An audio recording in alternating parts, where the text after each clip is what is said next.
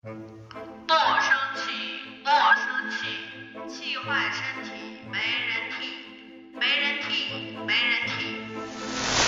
除了你妈，谁？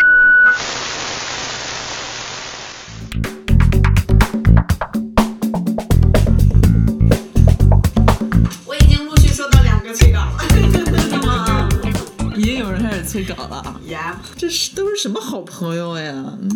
朋友们你，们的朋友真的都太好了，我的朋友从来都没有催过我，感觉都已经把这事儿给遗忘了。哎呀，Hello Hello Hello Hello，大家好，我是嗯、好久不见大家了。然后呢，今天想怎么开这个自我介绍呢？就是怕说错话就不多说话的温迪。哎，坐在我对面的依旧是大力。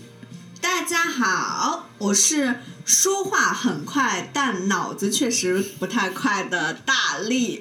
哎呀今天感觉这又是一期跟好好说话有关系的节目了呀。嗯，当然说好好说话之前呢，先跟大家坦白啊，坦白一下为啥一个月没有见到咱。有一个月了吗？应该首先还是有一定我的原因，是不是？那肯定是的。嗯，因为一半的原因都有，都是你，好不好？我有两周多的时间，就是那个长阳在那个我们的十里洋场啊，美丽的上海。你那是沉浸在温柔乡里。哎呦，也同样也是男人的温柔乡啊！两个多星期没回来，导致呢我们这个节目啊积淀的不够啊，没有足够的节目压箱。然后呢，这个又时运不济啊，正正正巧是国庆黄金周啊。嗯，然后我跟大力本来我们俩信心满满说不行，不管怎么样，我们就算回家也要远程录制啊，flag 已立下，麦克风已装行李箱，奈何哎。行李要带回家的东西太多了，装不下是吗？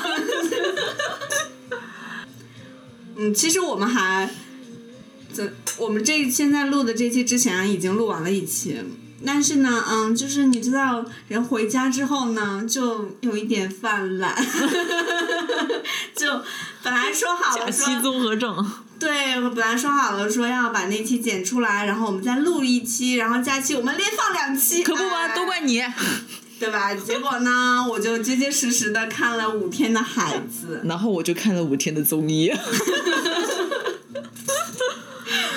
哎呀，我们这俩人真的都是，嗯因为我在十一的这个期间，我每天晚上九点多就困了。真的，你就一下子回回到了田园般的生活。哎，对，我就白天看孩子，晚上早早的 我就睡觉了。嗯，但是也会造成，就是我确实最近回来这几天，特别是当我们回来当天那天，嗯，我就是我已经坐在我从进你们家门的时候，我就已我我觉得你的。眼眼神就是已经特别呆滞。对对对，所以然后那天我就看着那个大力，我就大力，到你了，大力，该说话该说话了。对，然后我就看着我的我的笔记，我说，哎，我写的东西呢？怎么没有了？我当一天超级逗，他就告诉我说：“不对，我明明写在那儿了，为什么我就找不见了？”同学们，就是他的那张纸吧，正反就那么一页，就正反两面。然后我就说：“你肯定是在梦里写的。”所以说回来吧，这是咱咱今天是有主题的啊，咱今天要聊一个说话的节目啊。嗯，对，因为前一段时间就是我们其实也想聊很久了。对，周迅老师上了一个节目嘛，然后就哎莫名其妙的哎被骂的很惨。哎，对，因为我是不怎么看那个脱口秀大会那个节目的，嗯，嗯，就咱现在说就是脱口秀大会那个什么对脱舞啊，对对对，嗯然后这一次在大力的那个强烈的叫推荐吗？还是说就说这是个热搜，然后让我一定要去看一下，然后对我就因为我就其实去瞅了两眼，嗯，我其实挺不想让你看这期节目的。对，因为就是因为哎，我我我觉得他前几期做的都还是挺不错的，嗯然后刚好这这季就是做的不是很好，我觉得不是很好，然后就反正没有达到我的标准吧，然后然后又刚好出现我们要想我可能想聊的这个东西，然然后又必须让你去看，我就觉得好像有一种自家儿子办那种办了一件蠢事，然后必须昭告天下的那种感觉啊，好就脱口秀本来是大力心中的一块宝儿，对然后这块宝儿现在有点瑕疵，必须我们得揪着那个瑕疵来看。但我说实在的，我看了一下哈，就我没有看过前面的脱口秀，我听别人说好像是脱三是不是属于一个巅峰状态？就脱三当时那个所谓的领校园里边有罗永浩老师，有杨天真，然后那个参赛选手里面还有李雪琴。嗯，好像是吧，我已经忘记他脱几脱几了。Anyway，反正也不重要。对，反正就是，反正就这一期是非常非常那个那个是厉害的就是对嗯非常厉害。嗯因为罗永浩从他第一次出现在我的视野里，我就很喜欢他。嗯，然后就再加上他后边的一系列各种刺儿头的事情，我就觉得，哎，这个人真是很棒。嗯，这个人他有矛盾感，他就是长得那种憨憨的样子，但是说话又特别到点。对我就很喜欢他那种，他给自己的评价就是那种睚眦必报的人，我就超喜欢这种人。嗯，就是那种有一点反人格的那种，我就很希望自己是那种，就就是他那样的，所以我一直把他当当成我的那种，哎也不说不能说是榜样吧，我觉得是一种理想状态。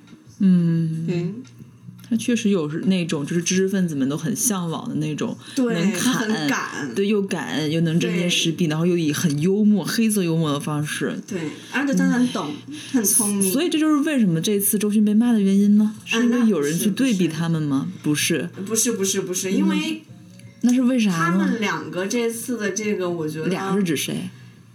周迅和那英，那英，嗯，那英也被骂的特别厉害。对，就是怎么说呢？就是往年可能被骂的很惨的，就是呃，《快乐家族》里的那个吴昕，吴昕。嗯，我但是我觉得他两个连吴吴昕都 他们两个那个感觉连吴昕都没有到的那种，就所以就根本不用拿他跟杨天真和罗永浩他们比。哦，就一山更有一山高，就拿个小山，他们都你都觉得，就就网友们都觉得对，有点比不过。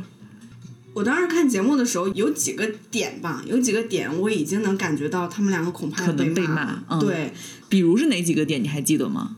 我挑了一些我我觉得可能是的点，我回顾了一下，我觉得南瓜这个应该是一个比较嗯嗯具有代表性的吧，因为我也没有全部都回顾完啊。嗯就是南瓜它是一个外卖员嘛，嗯然后我觉得其实挺好笑的，然后它的内容里边有自嘲，嗯然后有小人物的那种心理活动。嗯，我也看了那个，对嗯然后嗯我也挺还有喜欢的。还有那种渴望被尊重的这么一个对，主旋律在这里，嗯，然后一扫到那个领校园的那个那一块那块儿的嗯时候，他们两个就是那种很木讷的那种表情。我我印象中他们对于南瓜的表现是没有爆灯的。对他们没有爆灯，然后我就说啊，怎么可能？怎么可能没有爆灯？我忘了南瓜是跟谁比，但是我觉得我我是觉得跟一个那个讲很多主旋律，就比较有他政治。讲妈妈的那个那个嗯他呃他叫什么我也忘了，其实他还不重要啊。他就是我，嗯，我不知道大家喜不喜欢他，反正就是他往届的比赛，我觉得也也不是我很喜欢的那种风格吧。嗯，就是我觉得，就是他跟南瓜比，我嗯没有南瓜好笑，我就是挺喜欢南瓜那个对，没有南瓜好笑。然因为南瓜他自个儿也不笑，但是他讲了很多故事，其实你往深处想，他是有种是有种悲剧色彩在里边的。对，他就就是对一个被小人物的那种，对对对，被包装成喜剧的一个悲剧。比如说，他说他自己是最佳外卖员，什么对吧？那个还还说希望说那个怎么外卖平台没有像讲小学生小红花一样给他一个金头盔对那个梗对对这个金头盔就是一个很，就是一个很爆点吧，就是导，我觉得是他们两个被骂的，至少其中是其中一点。嗯。你就是哦，我我想起来，周迅跟那英当时是给予这个南瓜一些语言上的肯定。我记得周迅当时是说，呃，你这个做外卖员，然后兼职的时候讲一讲那个开放麦，因为南瓜接触到脱口秀的原因，是因为他有一次送外卖的时候。是送到一个开放麦的现场，然后他被开放麦这种形式给吸引了，于是说，哎，我是不是也能自己讲一下？然后周迅就认可他这个表现形式，然后说，哎，你应该继续做下去。对吧？他是有给予这种言语上的肯定，但那个听上去特别理中客，你知道吗？是不是？我我不知道，我我甚至都觉得，我甚至都觉得他没有你说的这么正向，哦哦你知道吗？就是他的那个表达，在我看来不是，甚至不是一个完整的句子，嗯。它不是一个完整的。这句话，这个被好多人都诟病说，就说周迅老师是不是连一个完整的句子怎么都表达不出来？对，而且他这句话其实很莫名其妙的，嗯，对吧？然后他这句话里，我就我抓不到他这句话的重点，我不知道他想说什么，嗯，你明白吗？这那英的那个点评甚至还带一些爹味儿。就是要哦那英爹味儿教育特你足，然后你要坚持啊，你要怎么怎么样的。是的，但是我就觉得他有种好声音老是上身的感觉，就总觉得我要来指点一下你，你的梦想什么什么的。对，然后他又很喜欢说啊，我也是，我也是，但事实上他连金头盔。这是一个梗，在现实中完全不存存在哎都没有听出来。哦，他我记得了，他说一个什么，下一次你上台的时候，你就戴着那个金头盔。对，就很莫名其妙，这两个人很莫名其妙。你要说其他的一些节目里面，周迅他的语句不完整，或者说他说话很少，或者怎么样的，你可以说他嘴笨，对吧？那嗯，艺术家嘴笨是一个很正常的事情。嗯，毕竟人家演员嘛，他演员的时候有有台本，对，对吧都写好的不需不不需要一个很利索的口条，就是，但是他这个南瓜这个节目出来之后，你就会觉得，要么就是刚那会儿他走神儿了，他根本没有在看这个节目，嗯，要不然就是他没有听懂梗，哎，你觉不觉得他们觉得他们这种感觉是那种？就以前我们学英文单词的时候，有两个词特别有意思，一个叫 sympathy，一个叫 empathy。嗯然后呢，sympathy 它的翻译过来叫同情嘛，嗯但它更多的像是一种自上而下我对你的同情，比如说我对一个路边乞丐的同情，这时候我们会用 sympathy。但 empathy 它是指感同身受，是一种同理心、同感。我感觉可能周迅跟那英他们对于南瓜这种表现里面，更多的反映出来的是一种 sympathy，是一种自上而下同情，而没达到那种那种就是那个感同身受的那种同感，对不对？感同身受肯定是没有，肯定做不到情的话，我觉得，我觉得是有一点点的同情，甚至带点怜悯啊、悲悯。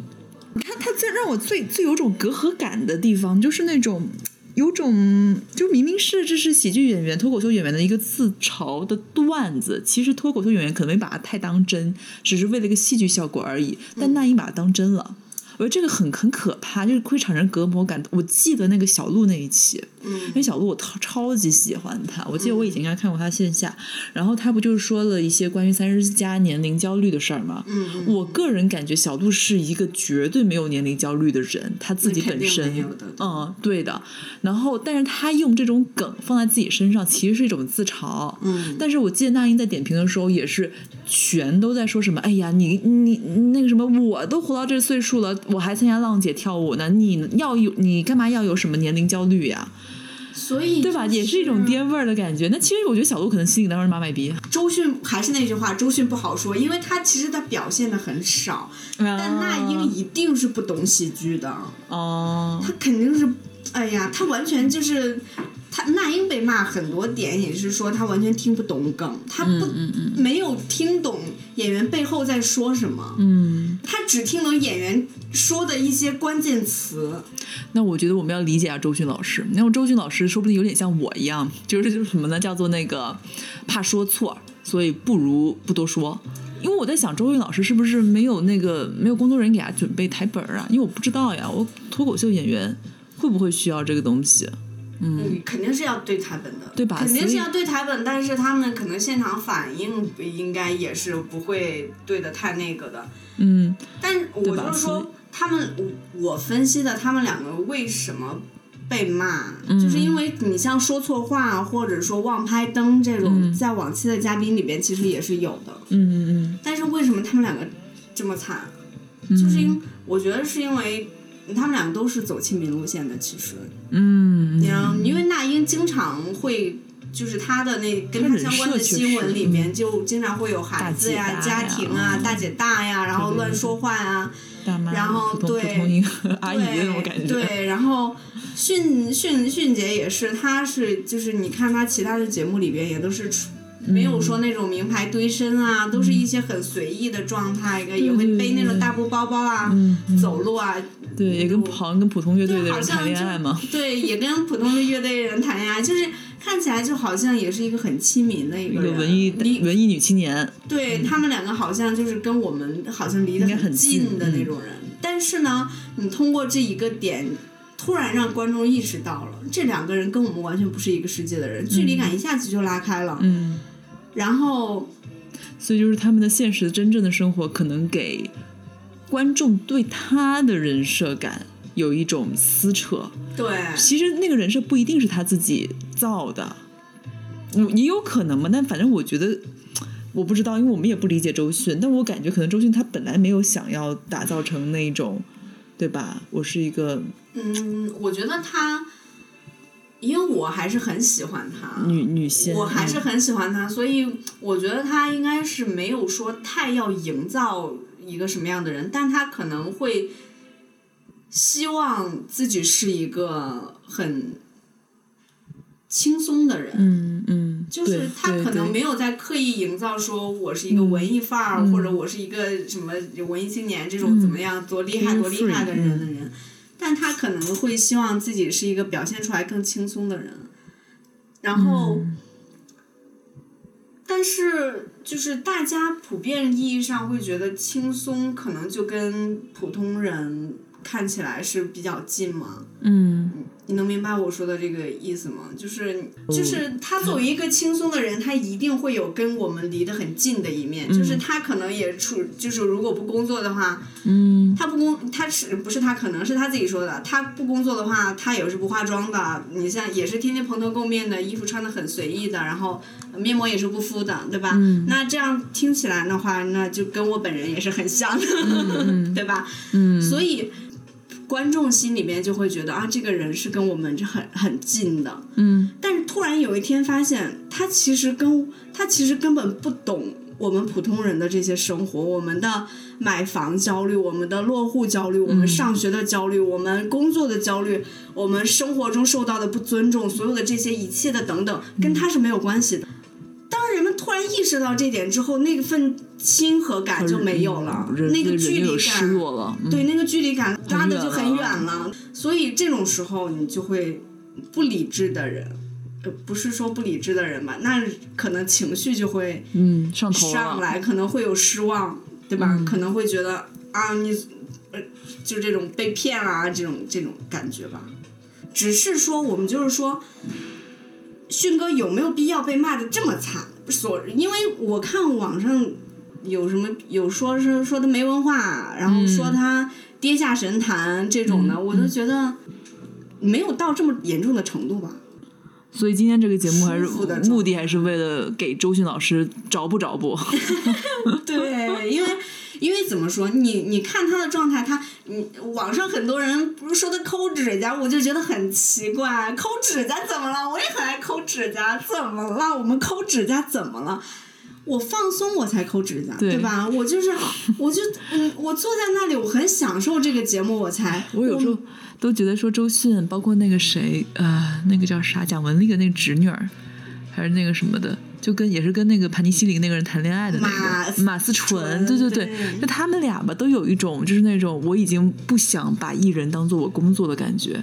就我已经回归，他们又回归成人了。他以人的那个身份去上了一个节目，或者去对，就别人还拿着艺人的标准来要求你，但他已经自己放下了艺人那个标准那一套了。他把一个赤裸裸的人可能展现在观众面前了，然后观众反而就觉得不行，你这不 OK，你这不能抠手，你不能够言之无物，你不能够说话不利索，你不能够那个不不符合你这种有才气的人设，对吧？嗯嗯，马思纯我不好说，马思纯我确实觉得他有点问题，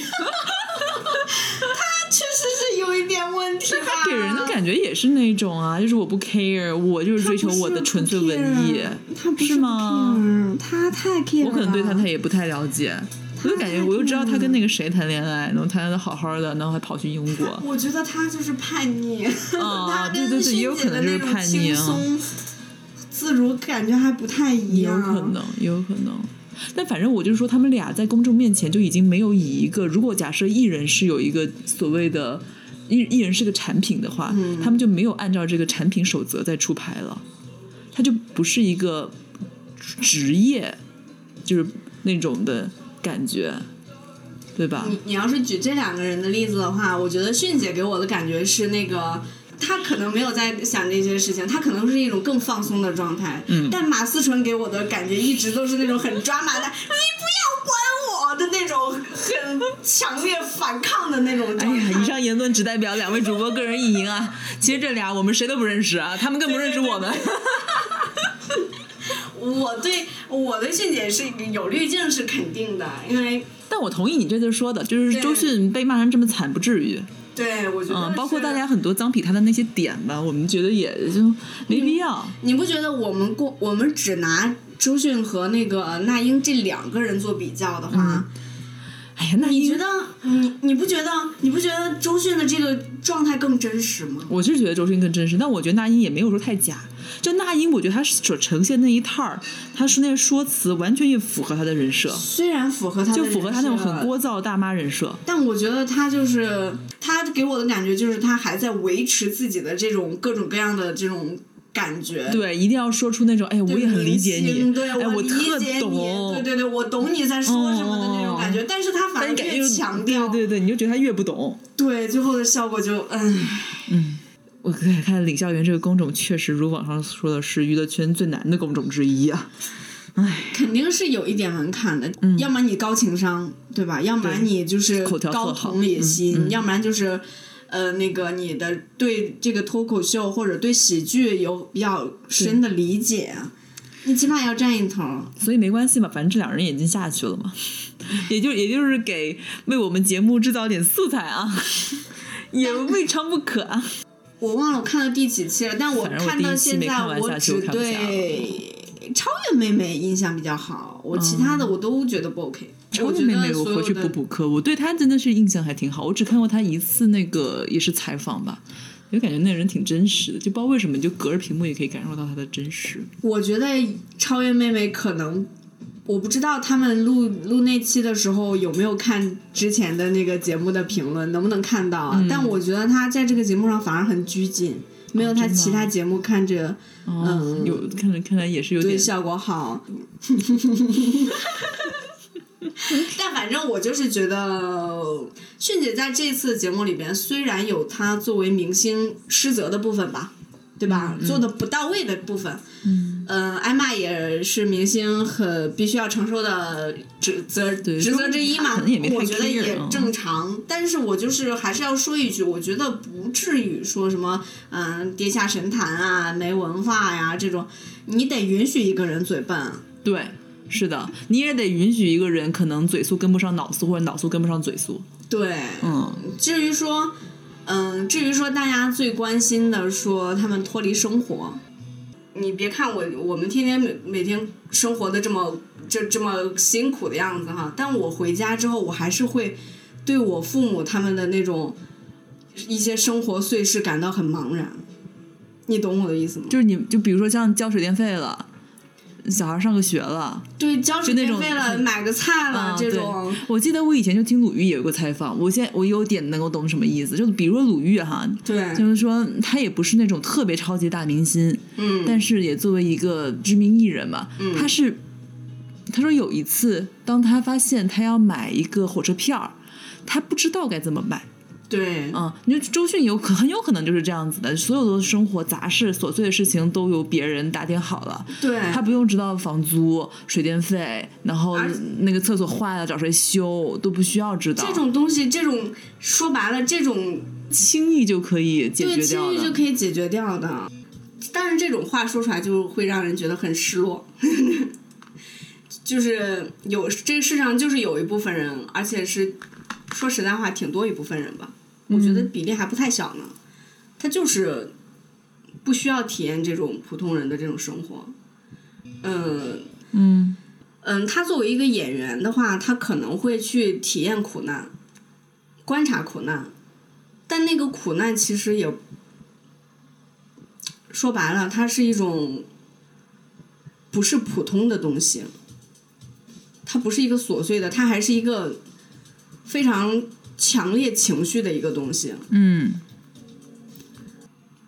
我觉得是可以同意的。嗯、对，而且他反正近年来我不知道，感觉他演电影也没有特别多。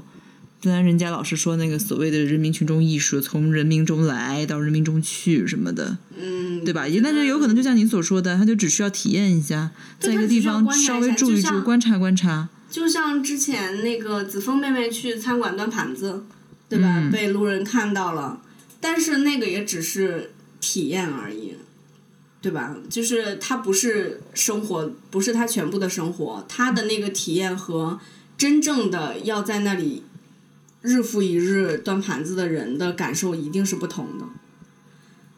我觉得很多这种生活琐碎的事情带给我们的，其实更多的是麻木，没有像演员以为的那么浓烈吧。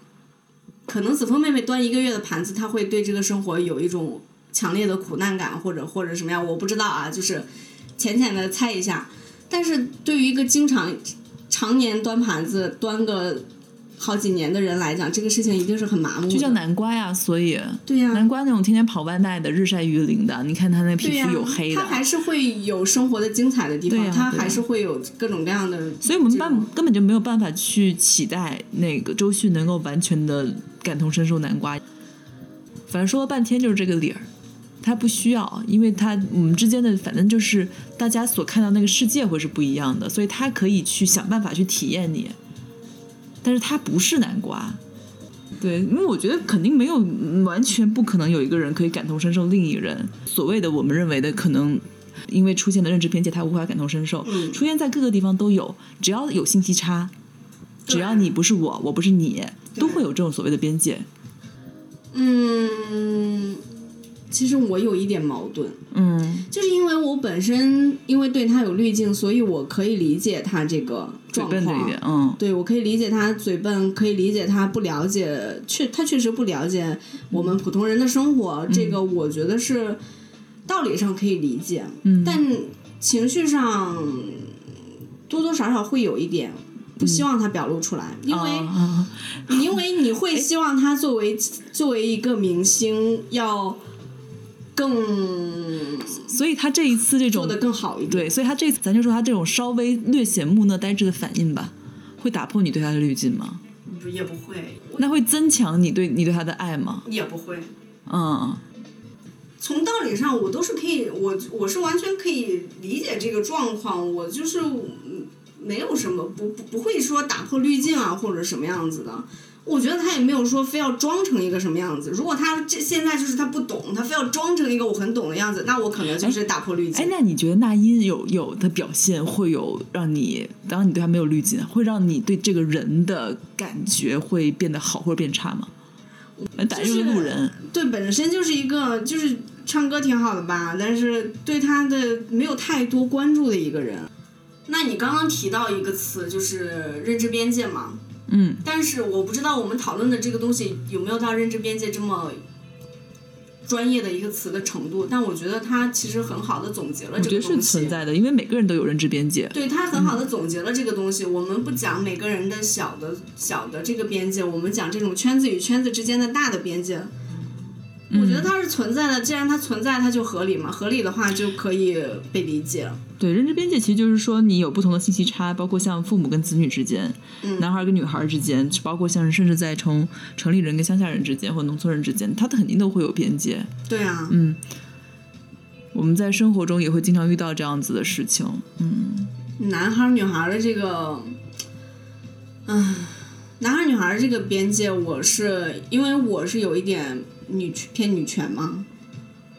我有说跟你讲过吧？特别，我有一点偏女权，所以男孩女孩这个我就是我我为这个事情奋斗了很多年，但是前一段时间唐山这个事情出来之后，我稍微有一点失望，我就不想再再嗯你会发再讲这个事情了，嗯。因为很典型的一个例子就是，嗯，比如说你会跟身边人谈这种事儿吗？我当然会啊，我经常为之辩论搏斗，这个是 因为我本人又很爱吵架嘛。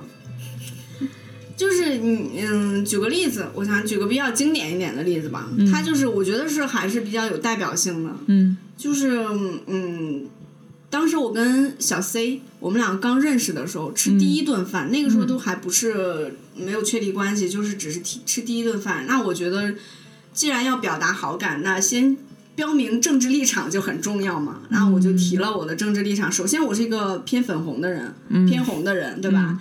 然后。那个，其次就是我一个，我是一个偏女权的人，嗯，那这两点就是他比较敏感，我就你们在先把这个第一次见面还是说约会的时候，你们要先先进行这一个的陈述吗？对，我就先把自己的立场站定了，哎，表明清楚。如果就是大家分歧过大的话，就不要往下谈了，好吗？然后在这个讲，然后在表明女权身份的时候，我就提到了一些话，就是关于我从小到大遇遭遇的一些事情，然后还有我身边的女孩子，她们从小遭到大遭遇的一些一些就是很嗯，就是很恶心的事情吧。嗯然后，嗯，我就是以为我把这个事情其实跟我对面的这个人已经讲得很清楚了，他其实也都是听起看起来也都是已经听懂了吸吸听进去了收了的，对，吸收了的一个状态。比如像什么事情呢？你可以举个例子吗？这个以这这嗯，简单举一下吧，因为我我我是准备这个回头我们单单聊一期，因为我觉得还挺重要的，我一定要聊好吗？就是像我举我的例子，就是我初中、高中、大学、小学都有遭遇过，对，小学都有遭遇过，就是那种类似于，呃，说个比较严重的词，就是那叫什么性骚扰，啊，对吧？嗯，怪叔叔吗？嗯，对，各种各样的。然后我身边的女孩子，我问过的，嗯，就是大概百分之九十以上，我觉得有大概百分之九十都有遭遇过不同程度的这种性骚扰性骚扰。我觉得这在中国特别普遍。对，这我因为我没有出过国，所以我不知道国外什么情况，但我的感觉里边，在整个世界范围内都都很普遍因为这事儿就是很普遍然后，所以我我当时我们讨论这个，我就是想说，我们女孩子在成长过程中其实是非常危险的，我们对于男性的防范意识是非常强的。嗯但是我当时是以为我这个事情其实已经说的很，嗯，对方几个我感觉也是一个完全吸收了、听懂了的状态。结果在南山、南京，哎，是南唐山唐山的，就是唐山打人事件出来之后，对方的一个论点让我打就是。非常的失望，嗯，因为他说的那你们唐山的时候不是已经分手了吗？呃对，但我们偶尔还会聊天嘛，对。就是不改。嗯 因为确实没有现实中很少你能抓到一个人来跟你，OK，好，他怎么说？我特别已经我很按耐不住，他到底说了啥？对，然后他他就说那个，因为视频里面会有一些嗯女孩子想要上去帮忙，然后被男朋友或者身边的人拉住，然后那个他就说，你看这些女孩子，她之所以敢上去帮忙，是因为你们女孩子在成长过程中一直被女男生保护，所以她不知道这个是过去会有多危险。哦，我当时听完，我就整个人哇，哎，他凭什么觉得说女孩一路长大过来？首先，我有两个疑点啊。嗯第一个就是凭什么认为女孩长从小从小到大长大过来都是被男孩保护的？他的论点是：第一，女生不需要上战场；第二，你就是因为社会上经常会说说好他要上战场一样。就是女生要让着，男生要让着女生，就是女男生不可以所谓的绅士生风度所谓的绅士风度。但是他不知道的是，说实在话，他嗯嗯，算了，不评论，就是就是事实上，在我的生活的这个呃是嗯，怎么我话都不会说了，，对我觉得你已经开始进入困的状态了。对就在我的成长过程中，真正能达到绅士的，很、很自知的、很绅士、很自控的这种男生，其实比例是很少的。嗯但是他当时的这个论点一出来，我其实没有没有再跟他进行往下的交流了，因为我觉得，我觉得我之前说的话都是放屁。就是他认为，因为男孩一般会比较绅士，而且女孩不用上战场，两个原因，所以认为那个女孩从小到大是被男孩保护的，对他觉得女生的生长环境更生长环轻境里面松更啊，他对这个目前眼前的这个危险的判断是不准确的，所以他才敢上去拦。他想要上去帮忙，不是因为他勇敢，是因为他无知。嗯，对，我觉得它里面强调两个点，一个它就说明女孩无知，就是我刚刚想说的，我对他的论述里面有两个问题嘛，一个是它里面去苛责了女孩的无知，第二个就是他认为女孩从小到大被男孩保护。对，反正第一个就是那个女孩从小到大被男孩保护，我肯定是非常不同意的。嗯我觉得从来都是女孩自己保护自己。嗯，嗯，就你在从小到大那么多事儿，包括我们，比如说我们有时候小时候出现性骚扰，我可能不会告诉我家长。好了，不要再往往下往下了，我你的话留留到我们那一期再说。对，然后我还想很很想再抨击他一下，然后那个什么所谓的女孩无知，所以才往上冲呀。他们女孩当然知道那有多危险了，对。我们自己肯定是有个非常强烈的欲好，比如说我们有时候半夜走在街上，对。你其实是有一种强大的不安全感的，你会觉得，就特别是当你可能穿着还比较清凉的时候，我都不用半夜，我都是日日常。如果是我自对呀一个人走路上走路在路上，我就会说你拿或者说你走在路上的时候，你就发现有那么一些猥琐男人，你都在往你身上看的时候，你是有不安全感的。嗯这种不安全感是信号，我他妈觉得比男孩要强的多得多得多。所以那个当时冲上去的女孩，她肯定不是无知，对啊，是因为他他知道这个事情，他她就知道这个事情严重性，他看到另外一个女孩在被打了，对，他是一种见义勇为的行动，然后被他说成是一种无知。对，但是我想说的事情就是，这个事情就让我，因为我不止一次在这种交流里边感受这种，就是你不管你怎么跟对方说，女生的成长环境不容易，在这个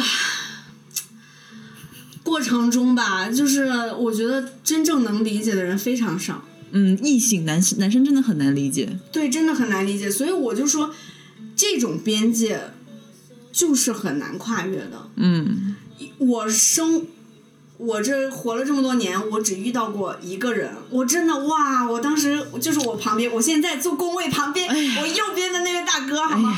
可惜君生那个不是不是，对我生那个君已君已君已娶，男已婚，那个女虽然未嫁，但是也不太好啊。没有没有没有，我对大哥只有纯粹的纯纯的就是尊敬，对，因为他是真的会主动为他老婆说一句：“我老婆生宝宝真的好辛苦。”嗯，然后他不用我去提这句话，他就是提到他老婆，提到他宝宝，他就会感发出这样一句感慨。然后他看到跟女生受欺负相关的新闻，他就会说一句：“女生从小到大生长环境真的很难。”我每次我我听到我都要哭了。我跟你讲，真的。我跟很多人讨论过类似的话题，但是我都能觉得他可能知道了我在说什么，但他完对方完全真正能够理解我背后想要表达的意思的人非常少，嗯，所以我就觉得这个大哥就很让我感动。可能就得要等等等到他们有自己的女儿的时候，我觉得那种他们的那个认知只会往上提一些。也就只能够这样么期待了，但是你要完全期待，就是我们身边的男孩们要提高到跟女孩一样的 level 是太难了。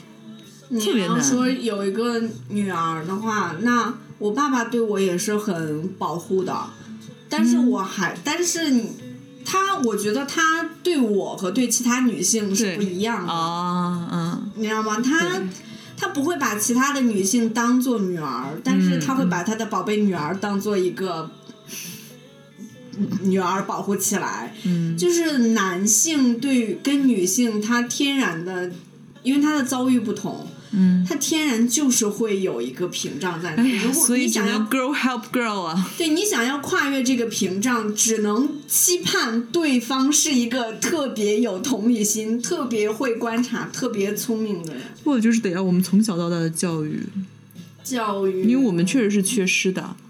包括很多男男孩可能都不知道女孩，比如说你要来例假的时候所经历的痛苦，对吧？就是没有被教育啊，我们都有月经羞耻了，你还何谈教育呢？唉，那这个事情就更更更难了。嗯，但我觉得如果要反观的话，我觉得潘老师做的还不错。就我男朋友，嗯潘老师其实在这点方面是做的挺好的。嗯他很多次的时候是我，反而有时候我都觉得我同情女性还没有他同情的强。他会非常主动地跟我讲说：“哎呀，这个女孩的遭遇多么可怜，我们得要想办法帮帮呀，怎么之类的。”他比我要这点甚至要更强一些。嗯，我觉得跟教育有关系，有有可能是的。还是很重要的。嗯，哎呀，真的是。反正这，我想说，我我举这个例子，就是想说，嗯，这个这种男女之间的边界，边界是非常非常难以跨越的，对，因为它存在信息差嘛。其实我是认为认知边界会有边界，原因就是因为信息差。我所接收到的信息跟你所接收到的信息不一样，嗯嗯，所以我们才会有这么多的不理解、嗯，冲撞。嗯，对。那就是其实有一嗯、还有一个比较明显的边界是。我忘了是因为什么事情，我们讨论过这个话题。我当时是城里跟乡下，对城里跟乡下这个，我但是我忘了是一个具体的什么事情刺激到我，我想不起来。好像你是说，比如说，呃，乡下人看到一个事物，他不认为是多么多么稀奇的事儿，但反观城里人看见这个事儿物的时候，会觉得很稀奇。但在我们刻板印象之中，我们总认为是乡下人更羡慕城里人的生活，乡下人更没有见过世面。嗯，对。但是具体的例子我也不太记得了。对具体的事例我不记得了，但是我就是，反正也是去年有一个什么时候，我突然有一也不是说被刺激到吧，我好像是有一个什么事情，我突然有这种感觉，嗯，就是说总会有人嘲笑那种农村的小农村小孩儿小孩来到城里，然后嘲笑他们无知，嘲笑他们嗯那种茫然无措的那种状态。对，但事实上，你把一个城里小孩儿丢到农村，他一也是点都没办法生活。对他也是很同样的状态，我只能说是同样的状态，只是说人们可能对于金钱、嗯，对于地位，他有一个世俗的一个向往，对对所以你人们会不自觉的认为农村的小孩就是更无知的。嗯嗯，那确实，城里的小孩儿他因为他这种财力啊，对吧？然后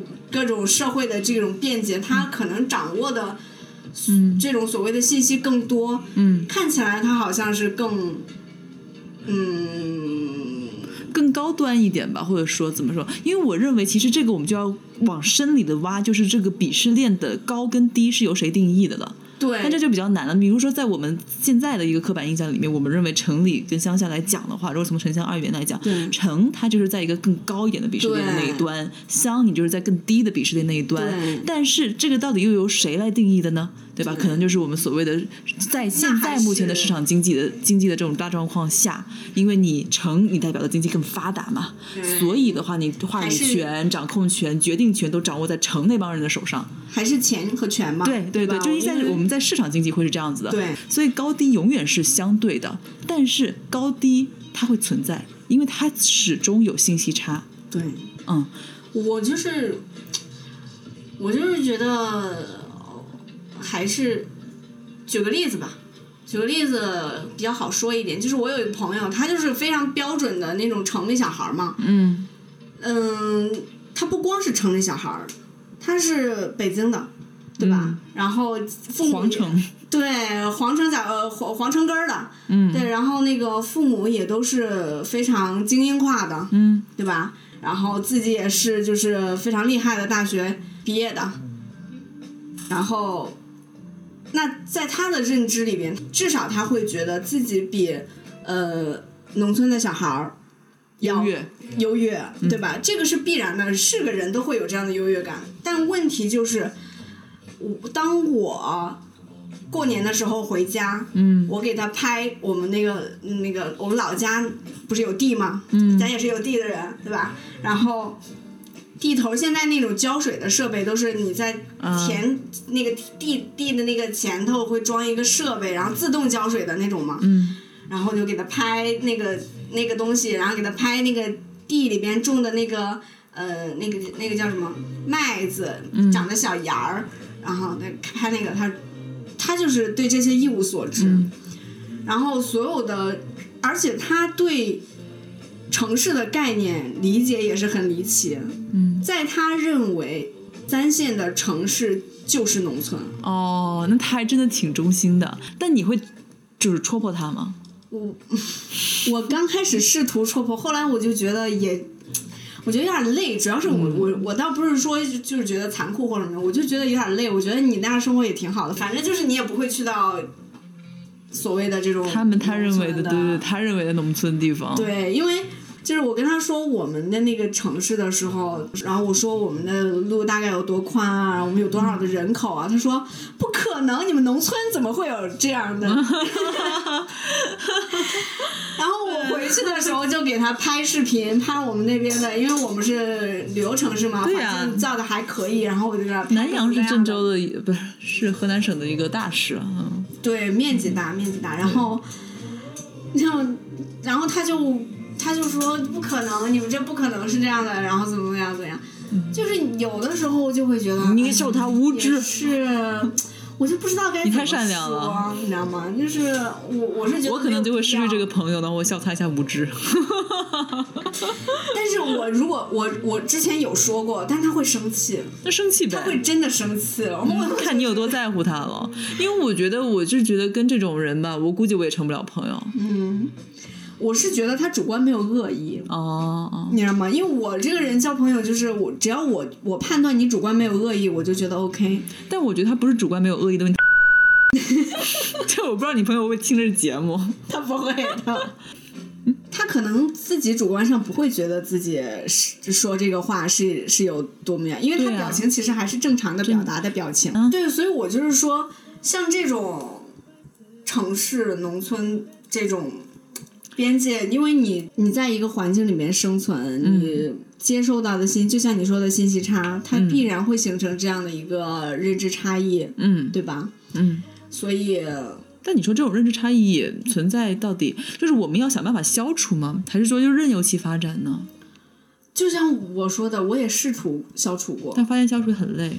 我觉得很累，而且没有必要。对他有什么影响呢？对我有什么影响呢？对吧？我就是，嗯，就是我们都不说那种明星，你非要让他理解你的生活有什么意义呢？就是你也不会理解他的生活到底有奢多奢侈。但明星我觉得是可以理解，但是我今天经过这个节目，感觉我觉得起码男女之间这个信息差还是要奋斗一下的。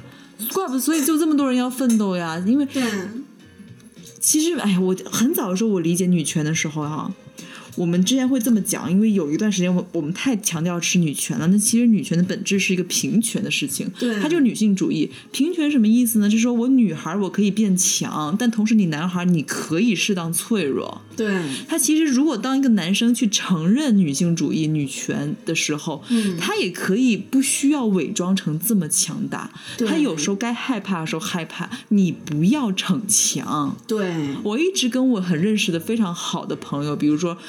就是直男朋友也好，或者我的弟弟们也好，我说你就不需要逞强，不要老是装成自己一个是大男人。女孩不，你保护女孩确实是你的绅士，但女孩她不一定需要你的保护。对，所以承认消除这种信息差有什么不好的呢？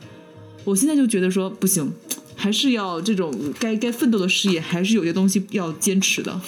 虽然在上节目之前，我当时还在想，嗯，信息差好像也挺好的呀，有认知差异，这个世界才能变得丰富多彩。我现在觉得他妈那种狗屁。我就是觉得，哎呀，怎么说？首先，我就是觉得确实有一些，你就像这种，呃，就我刚刚举朋友的那个例子，你我，因为他就是他对我还是很，呃，就是还是一个很正常的一个状态嘛，然后。他你你也感受不到他有什么鄙视或者怎么样的，也也是一个正常的朋友的交流的状态。但他、他确实对于他不了解的事情，就是有一个非常离谱的认知的偏差，对吧？那我有必要非要告诉他吗？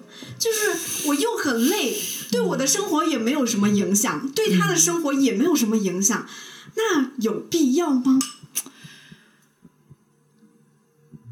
这是个好问题，对吧？所以因为他没有对你产生任何增值，对啊，对对方如果是两就善意就就就就就敲打一下咯。嗯，那可能其实就看你心能有多大了。有些人他忍不了，他就可能就会直接说了。嗯，但但但确实，他说完之后，有可能就只是个情情绪大抒发，嗯也就结束了。那个人对方可能还更加接受不下去，嗯或者根本扭转不了这种刻板印象。但我觉得，但我觉得如果是我的话，我还是会说，嗯，嗯，我我就是觉得我累了，就然后但是我觉得你像你说的男女的这个确实是要。哎男女的这个，因为我也挺累的。真的超级累，真的教而且育教育收益非太难常小了，。对，收益太小。我甚至不奢求对方真的理解，我觉得你只要懂得尊重，你就就很多事情就可以化解。所以就是，如果我们迅姐更懂得尊重，她可能就会少挨点骂。懂得尊重的第一步就是你先把这个脱口秀这个课给补上。懂得尊重就是你得先听明白人家说说什么？真是急死我们了，急死我们大力了，真的。我就是我觉得这就是，首先迅姐肯定自己有失职，但是呢团队也有失职，对，然后再加上这个很坑爹的赛制，赛制真的李诞要反思。对，所以就是不能只有我们迅姐一个人扛下这个没错骂嗯，嗯，好了，平反了，爽了吧？呃，以上就是各说自话阔别一个月为大家准备的呃一期呃平反内容。希望你们喜欢，如果有各种的意见、建议、吐槽、谩骂，都欢迎随时在评论区跟我们激情互动。以上，大家晚安，晚安。拜拜。